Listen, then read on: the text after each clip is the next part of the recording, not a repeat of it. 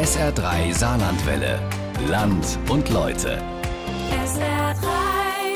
Stellen Sie sich vor, Sie machen wie jeden Morgen Ihren Computer an, um zu arbeiten oder E-Mails zu checken.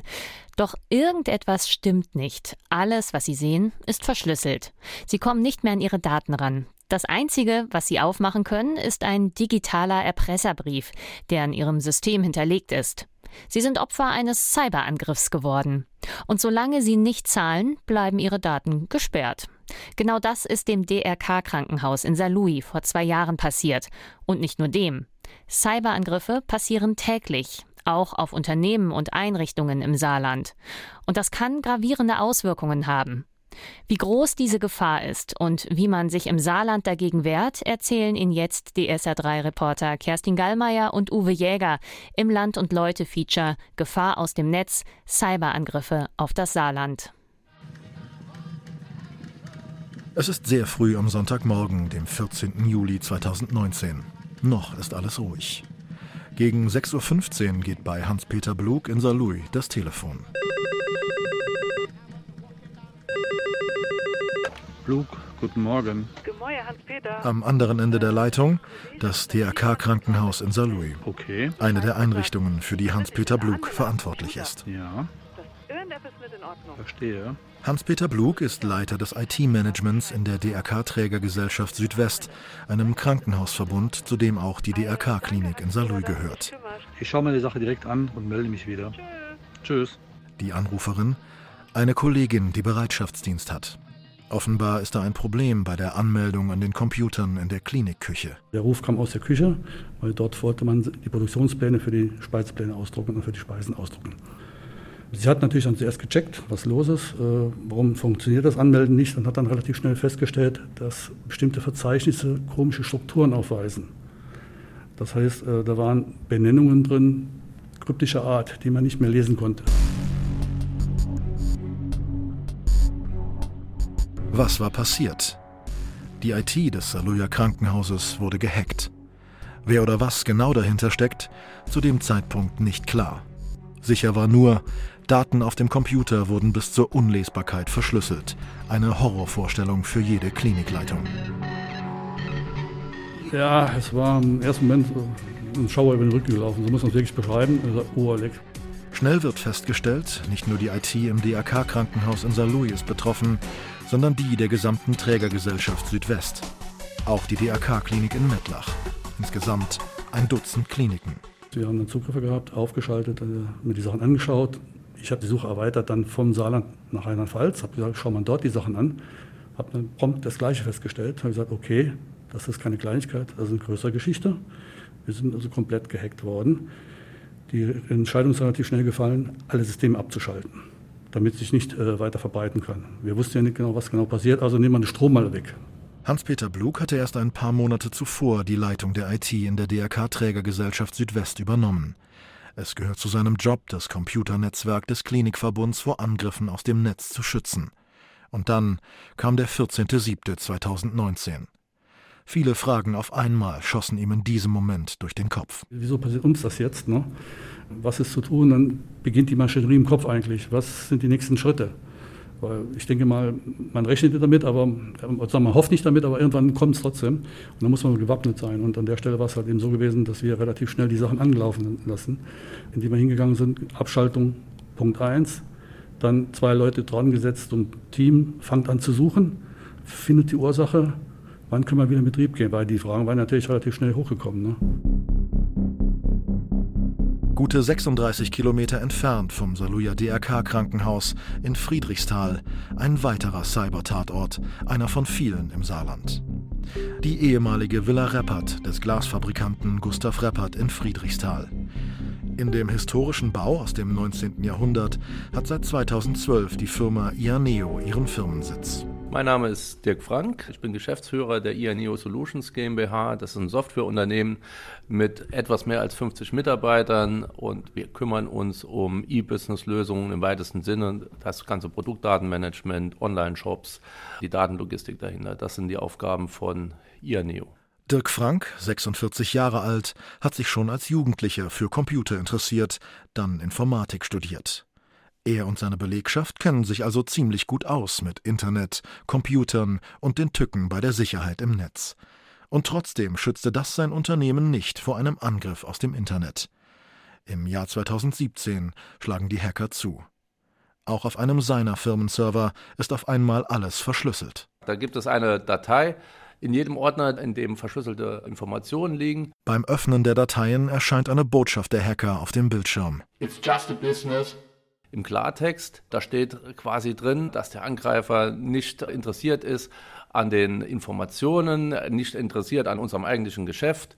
It's just a business. Sie wollen Lösegeld von uns und wenn wir das zahlen, dann äh, stellen sie ein Stück Software zur Verfügung, mit dem die Dateien wieder dechiffrierbar sind. Die Forderung der Hacker, damit die Firma von Dirk Frank wieder an die Daten kommt, 5000 Euro Lösegeld in einer Kryptowährung. Nach dem ersten Schock beginnen Firmenchef Frank und sein Team mit der Schadensbegrenzung. Der angegriffene Server wird isoliert, die Spurensuche beginnt. Die Polizei wird eingeschaltet und Kunden informiert. Schnell stellt sich heraus, Schuld war eine Sicherheitslücke eines amerikanischen Softwareanbieters, die erst vier Tage bekannt war. Am fünften Tag schlugen die Hacker zu.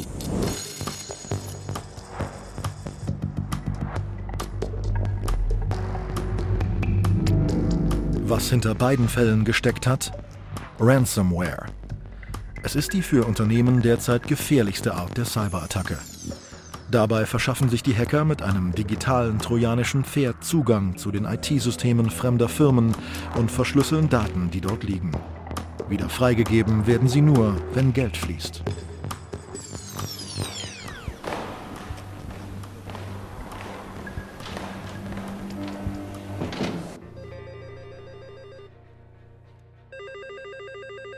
Im Landespolizeipräsidium in der Saarbrücker Hellwigstraße sitzt eine Spezialeinheit, die es noch keine zehn Jahre gibt. Das Cybercrime-Dezernat. 2013 wurde es geschaffen, weil die Angriffe immer weiter zunahmen. Marc Schmidt ist der stellvertretende Leiter der Cybercrime Unit. Ein sportlich und besonnen wirkender Polizist mit viel Informatik-Sachverstand. Jemand, der im Gespräch jedes Wort, das er sagt, genau abwägt. Erpressungsversuche wie die von Ianeo oder dem DRK-Krankenhaus in Saarlouis landen bei Mark Schmidt auf dem Schreibtisch. Wie viele Angriffe es tagtäglich sind, ist schwer zu sagen. Es gibt Tage, da klingelt das Telefon ziemlich oft. Es gibt bei Ransomware Wellen, als Beispiel vielleicht die MX Exchange-Lücke Anfang des Jahres dann prasselt innerhalb eines sehr kurzen Zeitraums eine Vielzahl von Fällen bei uns ein. Es rufen eine Vielzahl von Firmen bei uns an, die betroffen sind, die Fragen haben, wie sie sich schützen können. Und dann gibt es Phasen, dann kommen keine 20 Anrufe am Tag. Man kann es also nicht statistisch festmachen, hier rufen 30 Leute pro Tag an. Die Angriffe sind vielfältig.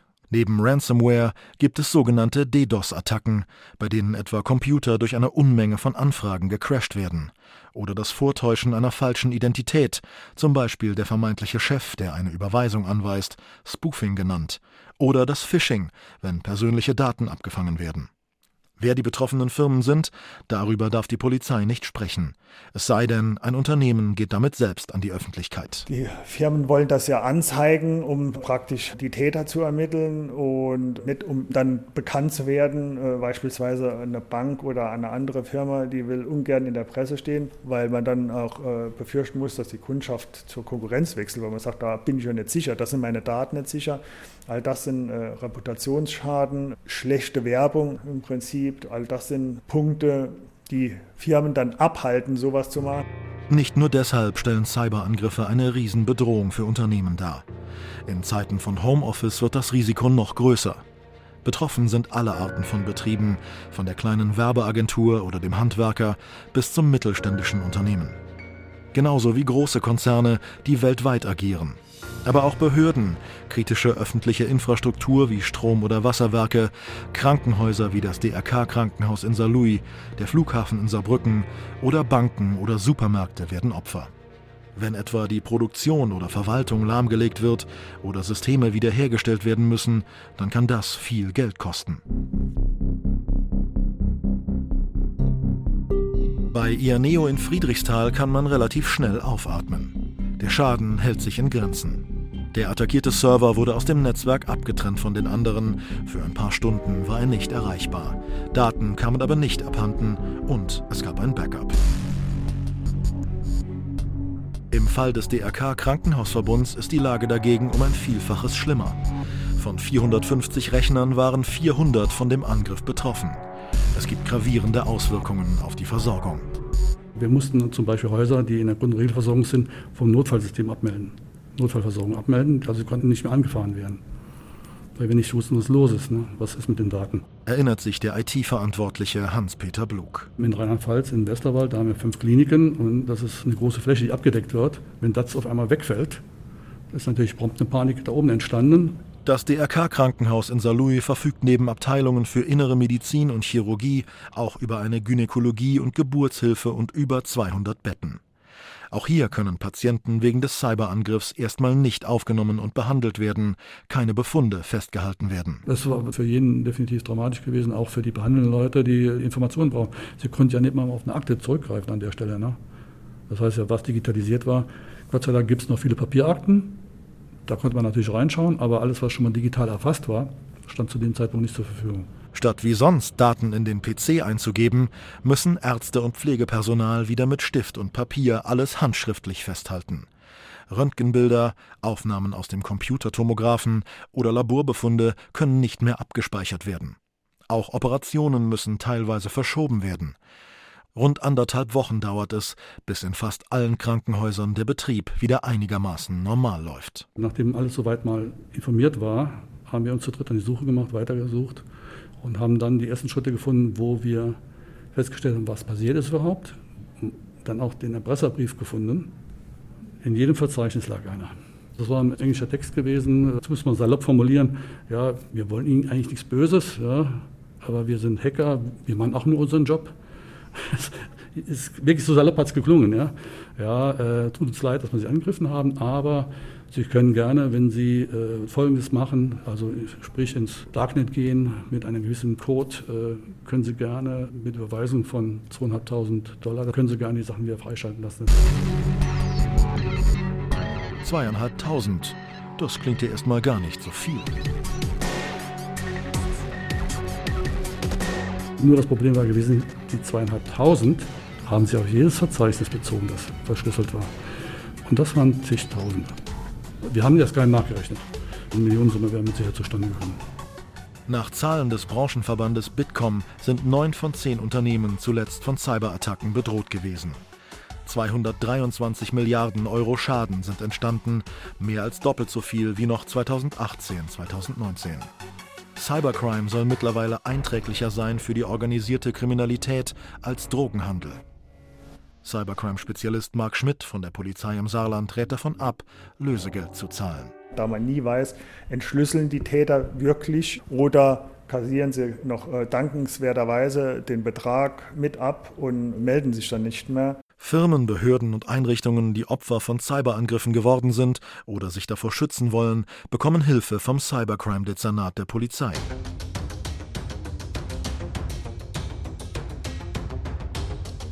Dem DRK-Krankenhaus in Saarlouis steht noch eine Gruppe von weiteren Spezialisten zur Seite, Mitarbeiter des Bundesamtes für Sicherheit in der Informationstechnik, kurz BSI. Und dann sind die auch einen Tag später aufgetaucht, genauso wie man es kennt aus dem Fernsehen, ja, äh, kommt auf einmal so ein Wagen schwarz und äh, wird dann riesen Kisten ausgepackt.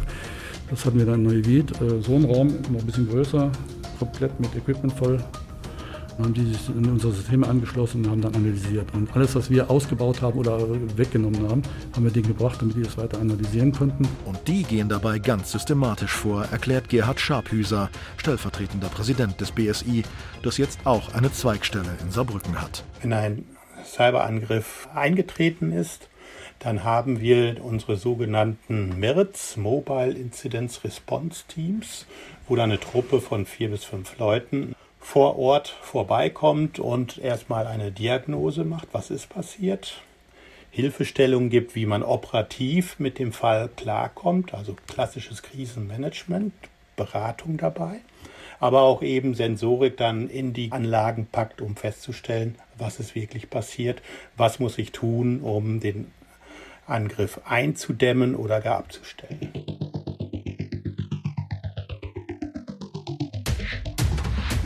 Doch diese Angriffe aus dem Netz, woher kommen sie überhaupt? Es gibt auch Täter, die im Saarland saarländische Firmen angreifen und die aus dem Saarland heraus bundesweit international andere Firmen angreifen.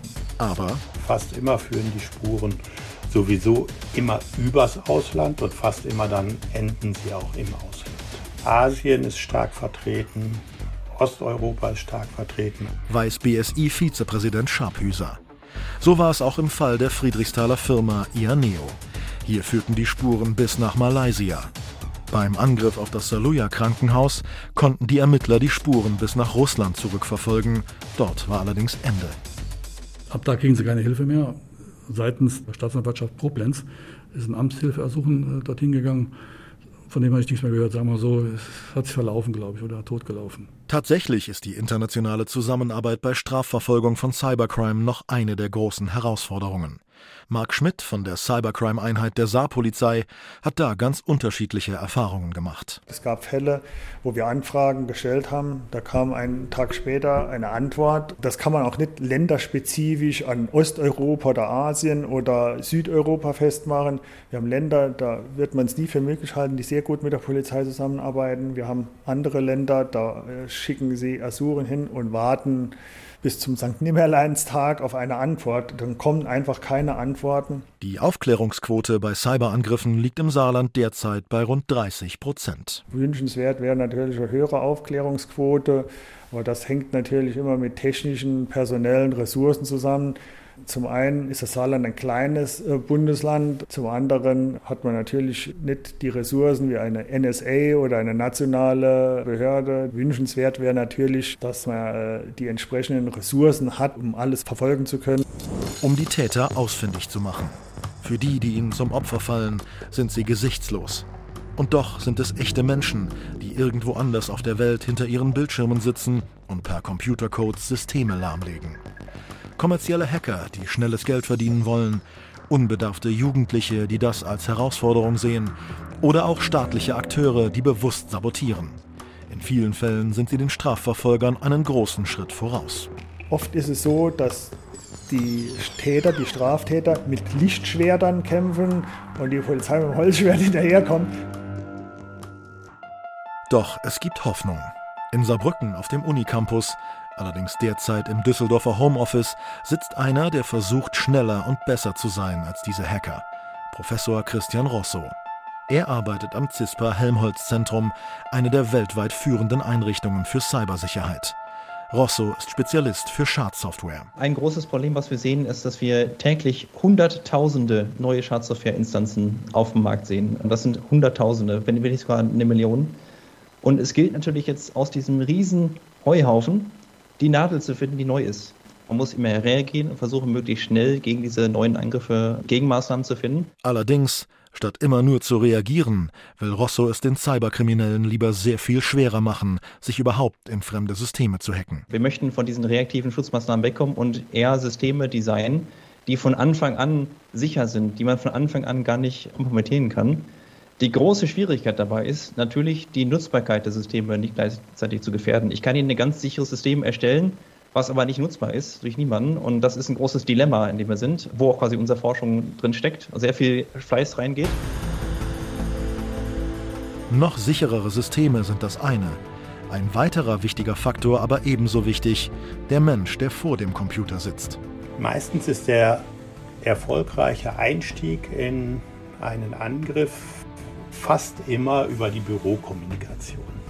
Dass man eben über eine infizierte E-Mail, über einen infizierten Link sich einen Erstzugang zur Bürokommunikation eines Unternehmens verschafft. So die Erfahrung von BSI-Vizepräsident Scharphüser. Das Einfallstor, durch das die Hacker ins DRK-Krankenhaus in Saarlouis eindringen konnten, klingt fast zu banal. Es war ein Administrator-Account mit sehr vielen Rechten gepaart, mit einem zu leicht zu knackenden Passwort, gibt Hans-Peter Blug vom DRK-Krankenhaus zu. Das war eines dieser schlimmen Fälle, wo man dann, äh, ja, Sie kennen ja das 1, 2, 3, 4, 5, 6, 7, 8, ist, ist nur ein Beispiel, so war es jetzt nicht gewesen, aber so in der Art war das Passwort gewesen und äh, war zu leicht erkennen. Das war auf jeden Fall der User, mit dem er weitergekommen ist. Mit diesem User hat er Admin-Rechte gehabt und mit diesen Admin-Rechten konnte er an jede Maschine bei uns rankommen. Und des Weiteren war es noch ein Punkt gewesen, äh, mit diesem User hat er dann auch noch eine Lücke gefunden, den ein Kollege beim Testen von bestimmten Servern hat er in der Firewall eine Lücke hinterlassen. Die hat zum Testen die aufgemacht, hat damit getestet, hat dann aufgehört zu testen, hat sie nicht mehr zugemacht. Und diese Lücke hat er auch gefunden gehabt. Also sind menschliche Punkte eigentlich, die dann passieren können. Dank relativ frischer Backups war der Datenverlust nicht dramatisch. Das vermutlich millionenhohe Lösegeld hat der Klinikverbund an die Cybererpresser nicht gezahlt. Ebenso wenig wie die Friedrichsthaler Firma Ianeo. Am Ende, meint Hans-Peter Blug aus Saarlouis, ist der Angriff im Jahr 2019 für das Krankenhaus in Saarlouis und die Schwesternhäuser nochmal glimpflich ausgegangen. Die Daten wurden nur verschlüsselt. Katastrophal wäre es gewesen, wenn die Angreifer Patientendaten verfälscht hätten. Stellen Sie vor, Sie ändern Werte, die ändern Befunde, was alles machbar wäre. Sie machen aus einem kranken Menschen einen gesunden Menschen und machen aus einem gesunden Menschen einen todkranken Menschen. Und die kommen dann wieder zur Behandlung und es wird dann diese Information wird gelesen und es wird verkehrt behandelt und dann entsteht der Schaden. Oder es werden, äh, das war bei uns das Glück gewesen, die Medizingeräte Gott sei Dank nicht angegriffen, weil die im separaten Netz laufen.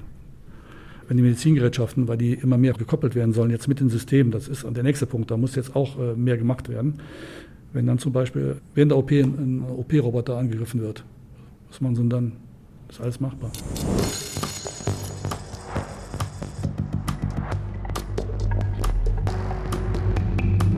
Noch ist das nur Science Fiction. Doch je digital vernetzter diese Welt wird, desto mehr Möglichkeiten gibt es, über das Netz anzugreifen und für Chaos zu sorgen. Am Ende steht die Frage, wie gut sind Unternehmen und kritische Infrastruktur davor geschützt? Nimmt man die Gefahr aus dem Netz bei uns ernst genug? Wirklich optimal gerüstet für künftige gezielte Angriffe fühlt sich der Krankenhaus-IT-Fachmann Hans-Peter Blug noch immer nicht ich zweifle manchmal an der Ernsthaftigkeit. Es wird noch sehr salopp genommen eigentlich. Ach, das merkt man auch, auch jetzt bei uns in den Einrichtungen eigentlich wieder. Nachdem das irgendwann wieder am Laufen war, ist es relativ schnell vergessen, dass es passiert war. Wenn wir heute natürlich darauf hinweisen, wir haben noch, ähm, Achtung, da könnte, ja, ist doch nicht tragisch, muss doch funktionieren. Und ich denke mal, so ist die Einstellung. Man müsste da viel mehr Publik machen, beziehungsweise viel mehr äh, intensiver daran arbeiten, dass das Verständnis weitaus mehr wird an der Stelle.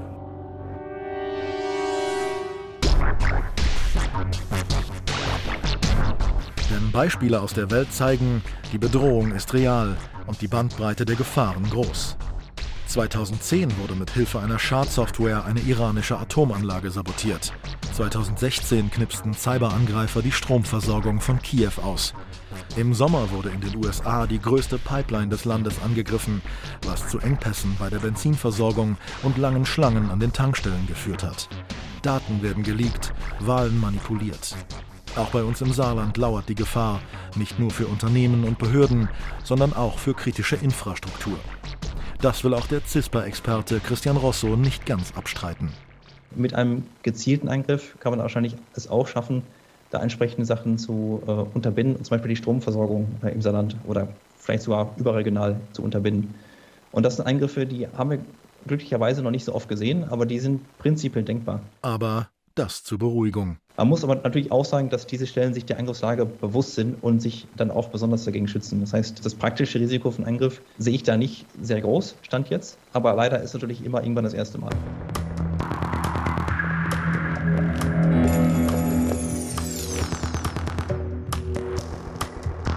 Beirut, Berlin, Buß.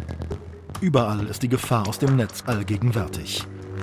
Die Schlachten der Zukunft werden im Netz geführt, rund um die Uhr und an mehreren Fronten. Jederzeit können Firmen, können Behörden verschlüsselt werden. Es tritt vielleicht morgen eine neue Schwachstelle auf, von der alle betroffen sind. Irgendjemand klickt unbedacht auf irgendeine Mail und installiert Schadsoftware. Und dann ist keine Kommune, keine Behörde davor gefeit, Opfer eines Cyberangriffs zu werden.